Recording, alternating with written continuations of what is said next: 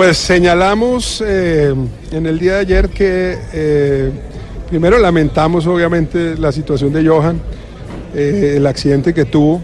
Nosotros jurídica y legalmente nos tenemos que basar en los documentos proferidos por las autoridades. Lo que han dicho las autoridades es que no iba manejando Johan el, el carro y que las pruebas de alcoholemia salieron negativas.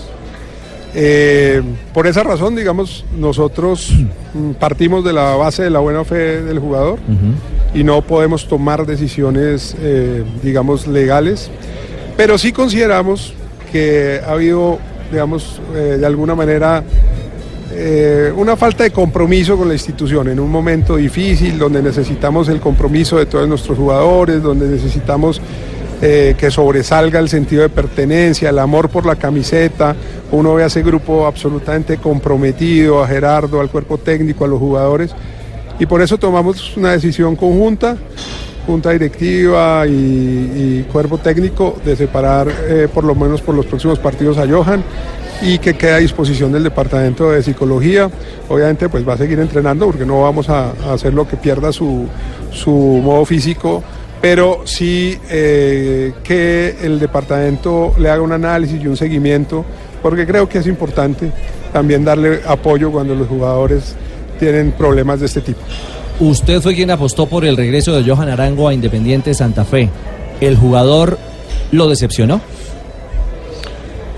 Mire, mm, yo soy un hombre, usted me conoce hace muchos años, y yo soy un hombre que cree en la gente y que cree que hay que darle oportunidades a la gente y hoy no me arrepiento, a pesar de que eh, sí me entristece esta situación.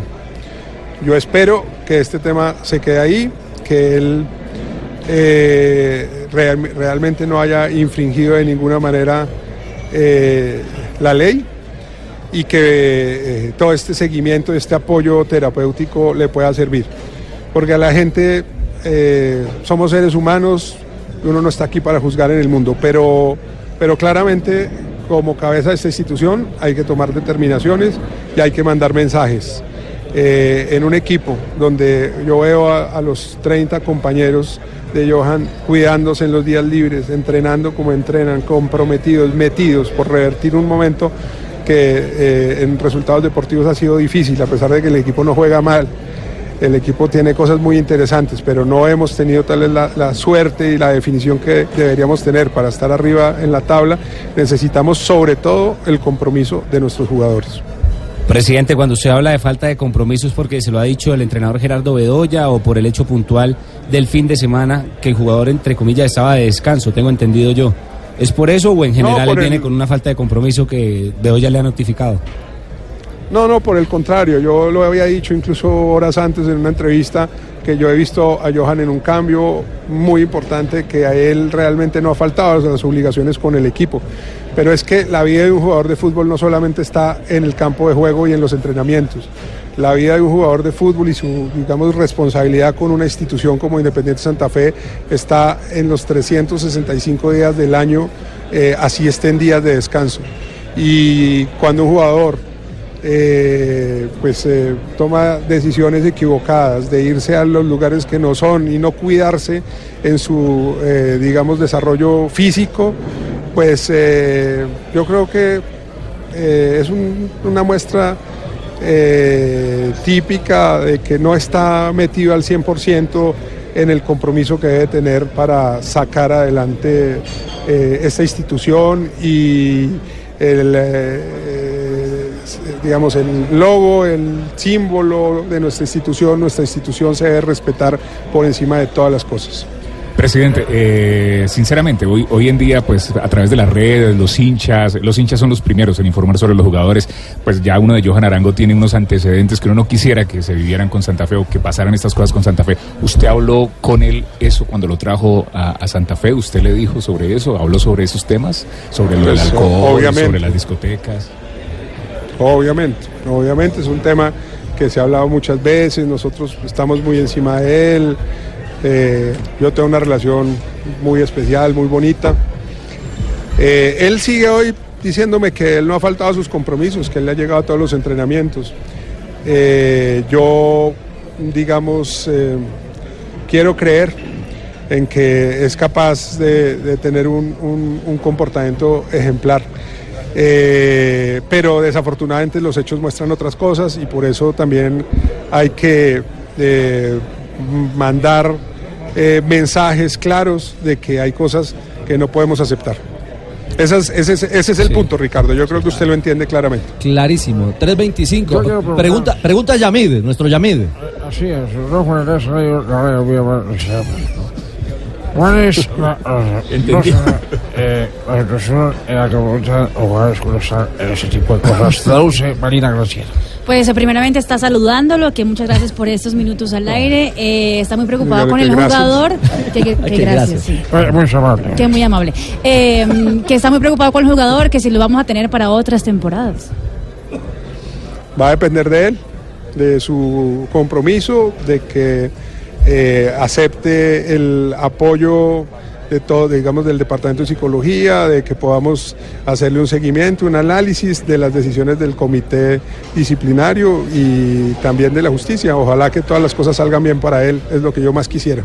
Claro, y es lo que esperamos todos, porque es un talentoso. Las capacidades y las condiciones, Totalmente. presidente, de, Crack. de- de- sí, es un Yo crack. tengo una pregunta para para el señor, el doctor Carreño. A ver, Leider, que ya lo vamos a Doctor, despedir. un saludo Al muy jefe. especial.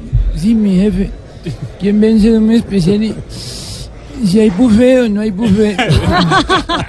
Llevaron empanadas.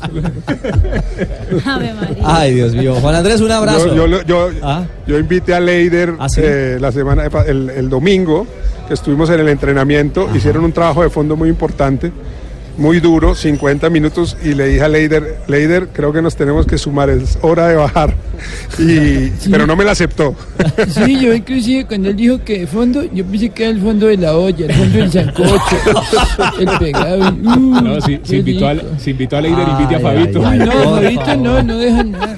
Bueno, pero ah, la última, la última, porque Juan Andrés tiene más obligaciones. Fabio, desde Barranquilla, lo escucha el presidente de Santa Fe. Hola, Presidente, Fabio. eh, ¿Cómo está, presidente? Un saludo cordial. Eh, es que, eh, ya que estamos hablando tantas cosas de- de- del tema de Johan Arango, su posición, lo que ha hablado con él, eh, ¿cuál es la posición de los jugadores, de los compañeros? ¿Usted ha hablado con ellos, algún representante a través de Gerardo? Es decir, ¿ellos le han comentado algo con respecto al tema de Johan Arango? Usted sabe que cuando ocurren estas cosas no hay una opinión unánime. Hay opiniones distintas, ¿no? Y ahí juegan muchas cosas, la forma de ser de cada uno, el grado de amistad. Entonces, en este tipo de situaciones eh, es importante oír la cabeza, que es el director técnico, en este caso Gerardo, pero hay que tener eh, independencia en la toma de las decisiones eh, en relación con lo que piense, digamos, el grupo, porque no hay una, una- una unanimidad en el criterio de un grupo, siempre hay opiniones distintas. Bueno, ahí está. Eh, usted hace una respuesta muy política, presidente. Yo voy a tratar de leer un poco su respuesta. El camerino Sí. está dividido. Hay que leer entre líneas. Sí, hay que leer entre líneas, evidentemente, frente, frente a estos No, temas pero, que, que- que ojo, no caen pero el bien, ¿ah? camerino, pero el camerino está absolutamente unido entre ellos. Puede que frente a este tema haya opiniones diversas, pero No, no, frente a el este tema me Santa Fe es un, Claro. es un camerino absolutamente unido. Si No tiene algo este equipo duda. es la unión. Es cierto. No, un me equipo refiero... muy familia. Sí, Juan, me refiero puntualmente Sí, al seguramente, tema, Ricardo. En esto hay opiniones distintas. Vale. Sebas, ¿alguna pregunta para despedir al presidente? Eh, presidente, el tema del eh, fútbol femenino, usted ayer tuvo una reunión importante. ¿Cuáles fueron las conclusiones con eh, vicepresidencia, Di Mayor, ustedes como clubes? Yo creo que el mensaje más importante ayer, una gran reunión y agradecer el liderazgo de la vicepresidente Marta Lucía Ramírez en este tema, es que el fútbol femenino se va a salvar y que vamos a buscar no pañitos de agua tibia, sino soluciones de fondo. Se creó una mesa permanente de trabajo entre el fútbol y el gobierno, se va a llamar Fútbol Femenino Ya, esa mesa y vamos a reunirnos prácticamente todas las semanas hasta que queden establecidos los pilares de, la salvación del fútbol, que se basarán en tres temas, Ricardo. El primero, un capital Sevilla que pondría Coldeportes. El segundo, el, eh, la consecución de patrocinios y auspicios del sector privado con el liderazgo de la DIMAYOR y el acompañamiento del gobierno. Y el tercero, buscar la manera de que de las apuestas deportivas de la, de la tasa que hoy pagan los operadores pueda llegar un pedacito para hacer sostenible a largo plazo el fútbol femenino, porque es claro que el modelo de negocio no es rentable. Presidente, muy amable por estar en Blog Deportivo de Blue Radio. Muchas gracias a ustedes y un abrazo grande allá en la mesa. Bueno, muchas gracias. A, a Yamit y a Leider. Ha sido un abrazo para eh, para la pared.